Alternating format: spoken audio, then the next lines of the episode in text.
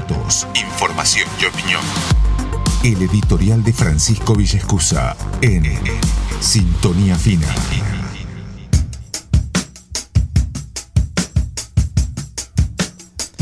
Finalmente ayer viernes comenzó a regir esta medida que comentaba al inicio del programa, que anunció el Banco Central de, de alguna manera, como lo trataron de llamar eh, los principales medios de comunicación del país, de prohibición de venta de pasajes al exterior en cuotas con eh, tarjetas de crédito. Los medios trataron de eh, venderlo de esta manera porque incluso el propio gobierno fue el que lo comunicó de esta manera, como una prohibición de venta de pasajes al exterior en cuotas con tarjetas de crédito. Eh, desde ayer, en definitiva, no se puede financiar en cuotas las compras efectuadas, repito, a través de tarjetas de crédito, de pasajes hacia otros países y de servicios turísticos en el exterior.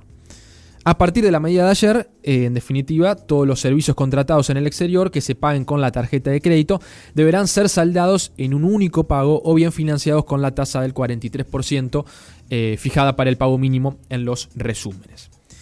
En definitiva, lo que tomó la decisión el gobierno nacional y que se dio a conocer el jueves y se comenzó a aplicar el día de ayer viernes es la eliminación de un millonario subsidio a los viajes al exterior. Repito, un millonario subsidio a los viajes al exterior, dado que uno va a poder continuar comprando los pasajes al exterior en cuotas, pero claro, no sin interés, sino pagando la tasa de interés que instala de alguna manera el banco del cual eh, sos socio, del cual sos cliente, mejor dicho, a través de tu tarjeta de crédito. La gran pregunta es por qué el gobierno toma esta decisión tan impopular, tan eh, necesaria, pero a la vez tan discutida y resistida por, por muchos sectores de la sociedad, sobre todo de la clase media. El gobierno toma esta decisión porque faltan dólares. Es algo recurrente que seguramente lo escucharás hablar mucho y lo hemos hablado acá en Sintonía Fina. Uno dice, bueno, ¿cómo es esto de que faltan dólares? ¿Por qué faltan dólares? Entonces creo que es una buena oportunidad para volver a poner el debate en la mesa. Porque uno dice, bueno, qué pena que haya que desentivar que el 5% de la población que viaja al exterior lo siga haciendo. Es una pena que uno tenga que decir, bueno, te voy a quitar este subsidio para desalentar que vos viajes al exterior. Bueno, se lo hace porque no hay dólares. ¿Y por qué no hay dólares? Bueno, en parte por la toma de deuda irresponsable que hubo durante el gobierno anterior, de Mauricio Macri. Esto es fácil, a ver, Argentina obviamente no tiene la máquina de imprimir dólares. Eso ya lo, sabemos y lo sabemos bien por nuestra historia. Entonces ahí podríamos decir dos columnas. Por un lado tenemos las eh, herramientas o los sectores de la economía que generan divisas y por otro lado tenemos los usos de esas divisas que hace nuestro país. En la generación de divisas tenemos obviamente las exportaciones, principalmente exportaciones de granos, de commodities, soja, maíz, que son los dólares más genuinos que ingresan a nuestro país y los más significativos. Los dólares más significativos, repito, por exportación de bienes y también de servicios. En un segundo lugar, en esta de generación de divisas para nuestro país, en un segundo lugar, tenemos la colocación de deuda, que de esto hizo mucho uso y abuso el gobierno anterior, dejándonos con una deuda de más del 100% del Producto Bruto Interno, 100 mil millones de dólares en cuatro años, es el, endeudamiento más vertiginoso de la historia del mundo, el que tuvo Argentina en los cuatro años anteriores. Y claro, hoy nadie nos va a prestar dinero, pues saben que no tenemos la posibilidad de pagarlo, Argentina no tiene la posibilidad de, de pagarlo. Entonces hoy en día tampoco nos ingresan dólares por allí. Después, bueno, tenemos la, inversión extranjera directa, los capitales de cartera, cuestiones más mínimas que no hacen a la, diferencia. Principalmente recibimos dólares por exportaciones y por deuda cuando podemos endeudarnos. Y después tenemos obviamente el uso de esas divisas, que son las importaciones, las industrias que nos van a demandar, obviamente, para el crecimiento del país, insumos que son importados en dólares. Después tenemos la denominada formación de activos externos. estos son los ciudadanos, vos que estás del otro lado, que compras dólares para ahorrar, por ejemplo. Bueno, esto se toma como formación de activos externos. El que da esos dólares que vos compras es el Banco Central de la República Argentina. Tenemos también la fuga de divisas, ¿no? La fuga, que ahí hablamos algo de ilegal. No es que solamente compran dólares, sino que de alguna manera inflando las eh, importaciones o desinflando las exportaciones, ahí dibujando. Obviamente no se ingresan los dólares que se deberían ingresar al, al país. Esto ya es evasión fiscal. Y después como principal uso de divisas tenemos el gran problema de que son los intereses de deuda. Y acá aparece obviamente Macri, Bullrich, quienes asumieron en 2015, sacaron el cepo cambiario, ahí se hizo una gran devaluación. Y en ese momento que se sacó el cepo cambiario en 2015, teniendo la oportunidad del gobierno de Mauricio Macri de que Argentina pase del crecimiento económico al desarrollo, era una oportunidad histórica para empezar a incluso tomar deuda, una deuda racional que esté destinada a la industria, al desarrollo argentino. En vez de hacer eso, Macri instaló en nuestro país una enorme bicicleta financiera que dio suntuosos ingresos y ganancias a personas que solamente, personas, grupos económicos extranjeros que solamente vinieron a timbiar a nuestro país. Traían dólares, los pasaban a pesos, compraban la elix al 80% de, la, de tasa de interés, sacaban esos pesos, se volcaban de vuelta al dólar, hacían una corrida cambiaria, se los llevaban afuera. ¿Qué quedó acá? Nada. De los 100 mil millones de dólares no quedó ni un solo peso. Teniendo, repito, la oportunidad del gobierno de Mauricio Macri de endeudarse si se endeudaba 4.000, 5.000 dólares por año, se endeudó 100.000 en 4 años. Es decir, 25.000 millones de dólares por año. Si se endeudaba nomás 4.000 millones de dólares por, por año, le permitía solventar no solamente el déficit, sino también el desarrollo de la industria. Era un momento histórico para Argentina, que se lo echó a perder y ahora nos deja totalmente ahogados sin posibilidad de tener dólares. ¿Y por qué se mete acá el turismo? Bueno, porque puntualmente el turismo genera una demanda de dólares que obviamente, repito, los pone el Banco Central de la República Argentina. El turismo tiene un déficit de dólares muy importante. ¿Por qué?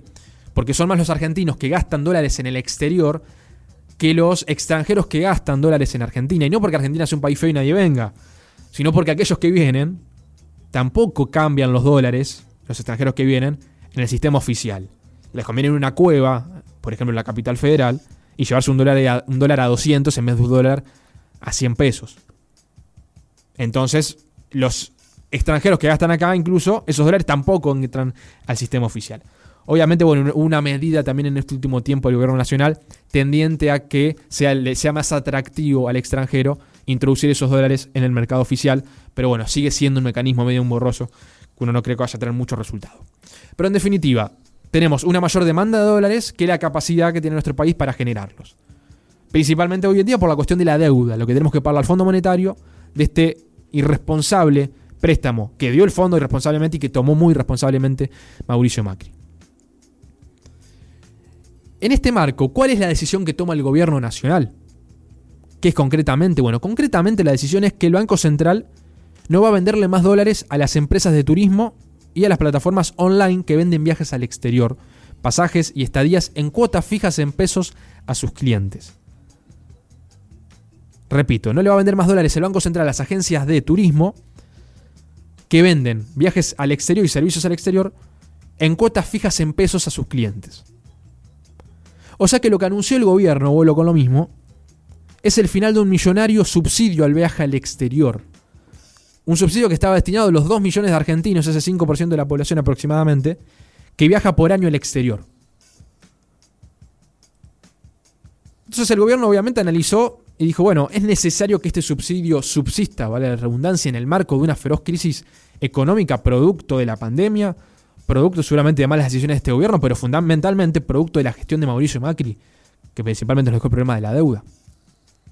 ¿Y por qué digo que es un subsidio? Porque todos los gastos en dólares con tarjetas de créditos nacionales que efectuamos aparezcan en dólares en el resumen de la tarjeta o aparezcan en pesos, toman reservas del Banco Central.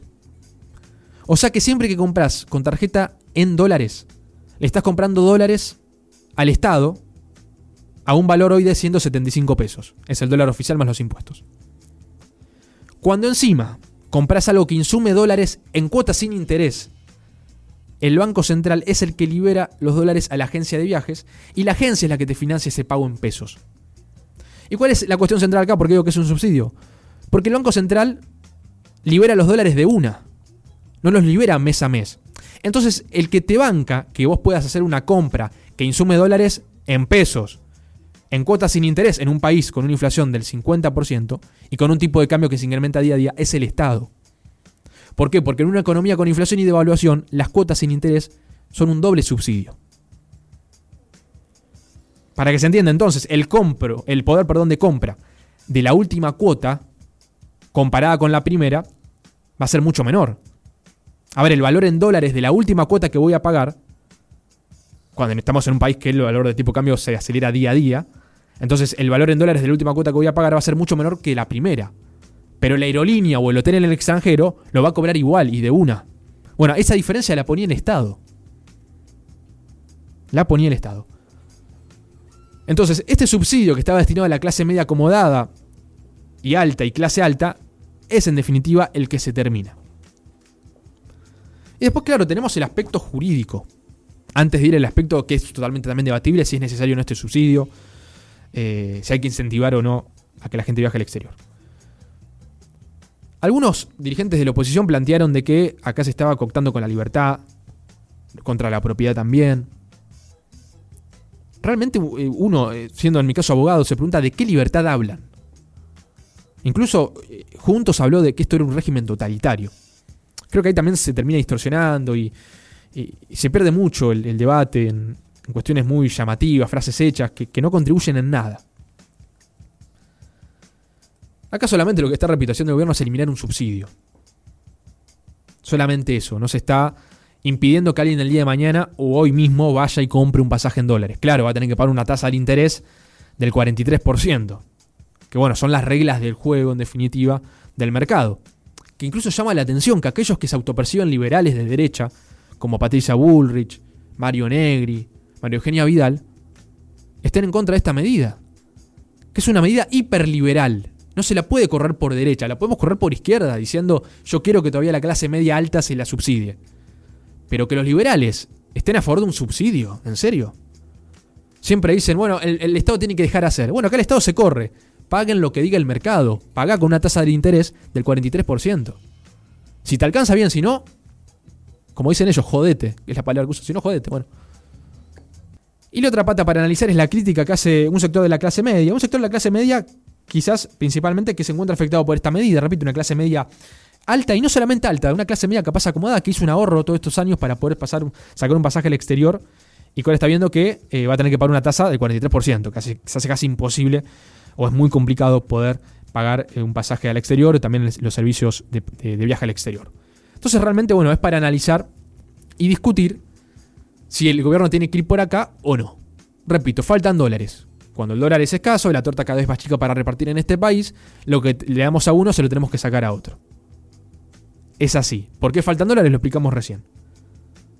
Ahora bien, el gobierno sí tendría, sí tendría, el gobierno, que realizar políticas para incentivar esa clase media, que si no siempre es la que más golpeada sale. Repito, en este caso hablamos del 5% de la población, clase media alta. No creo que cualquiera pueda pagar los costos que, se están viendo de los aéreos y de viajes al exterior. Y el gobierno puede decir, bueno, nosotros hemos también incentivado a la clase media. Es cierto que el previaje, que fue una exitosísima medida, está destinada a la clase media que puede viajar. De ahí de vuelta se subsidia, ese subsidio todavía más claro que lo hace el gobierno nacional si querés viajar en el país. En definitiva, entonces, esta medida es eso. Es decidir a quién le vamos a dar los dólares. En este caso, el gobierno prioriza, porque también lo anunció ayer, dárselo a la industria. Porque la contracara de esta medida de que, bueno, no vamos a poner los dólares acá, los dólares se colocan en la industria. ¿Por qué? Porque se anunció que se autoriza libremente la importación de máquinas para las pymes hasta un millón de dólares. Entonces la discusión es esa. Hay pocos dólares, ¿a quién se los doy? A los que quieren viajar al exterior, que tienen toda la, la derecha en querer hacerlo, o se lo dé a la industria para que crezcan las pymes, invierten más. En este caso el gobierno decidió dárselo a las industrias. Pero bueno, el debate seguirá abierto y sin lugar a dudas forma parte y va a formar parte del debate en los medios, el debate público de las próximas semanas. Estás escuchando Sintonía Fina con Francisco Villescusa. Periodismo. Periodismo con sonido propio.